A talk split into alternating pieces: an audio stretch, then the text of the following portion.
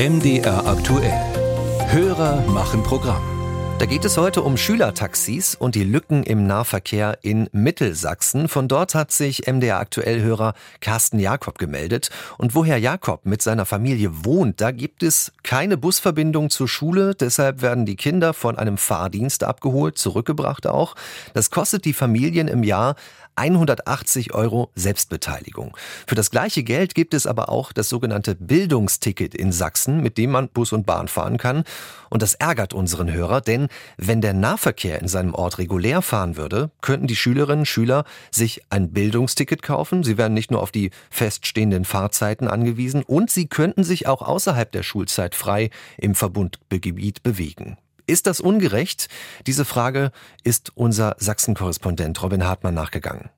Für die Kreiselternratsvorsitzende von Mittelsachsen, Nicole Möller, steht fest, ja, natürlich ist es ungerecht. Schließlich könnten die Eltern nichts dafür, wenn Ortschaften vom Nahverkehr nicht angefahren werden. Denn das Bildungsticket hat damit geworben, dass die Schüler auch in der Freizeit das Busticket nutzen können, vollumfänglich in den Ferien damit fahren können, am Wochenende und, und, und. Und wenn der freigestellte Schülerverkehr die Kinder zur Schule bringt und nur zur Schule für die gleichen Kosten, die das Bildungsticket auch hervorruft, dann ist es nicht bloß eine Ungerechtigkeit, das ist eine bodenlose Frechheit. Im Landkreis Mittelsachsen nutzen rund 1600 Kinder den sogenannten freigestellten Schülerverkehr.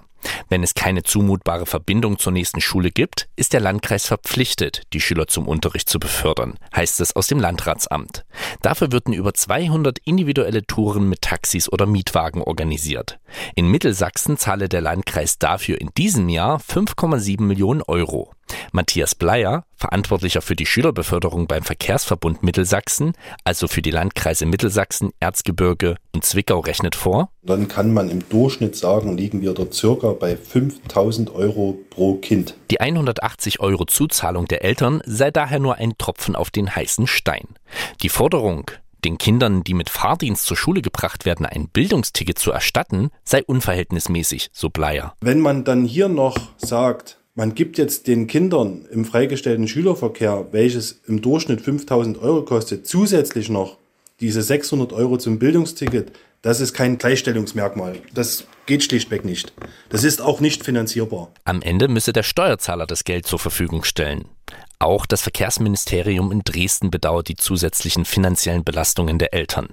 Es sieht sich aber nicht in der Verantwortung und verweist auf die unterschiedlichen Zugehörigkeiten des Schülerverkehrs, der bei den Landkreisen angesiedelt ist. Der verkehrspolitische Sprecher der linken Landtagsfraktion fordert einen ganz anderen Ansatz, um die doppelte finanzielle Belastung einzuschränken. Durch Anpassungen der Unterrichtszeiten sei generell weniger freigestellter Schülerverkehr notwendig, sagt Marco Böhme. Wenn aber die Schule A erst halb acht und die Schule C um acht beginnt, also die, die Anfangszeiten ein bisschen gesplittet werden, dann kann ein Bus nacheinander die Schulen anfahren, weil die eben unterschiedlich beginnen.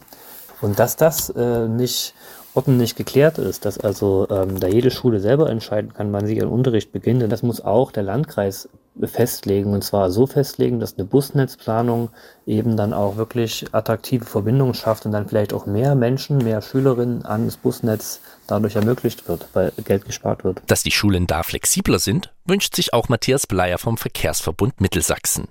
Doch das sei durch Lehrermangel oft nicht möglich. Er sieht aber auch den Freistaat in der Pflicht, bei der Einführung neuer Tarifprodukte wie dem Bildungsticket ebenfalls mehr Geld für den Betrieb der Strecken bereitzustellen. Nur so könne auch ein Angebot geschaffen werden, sagt Bleier.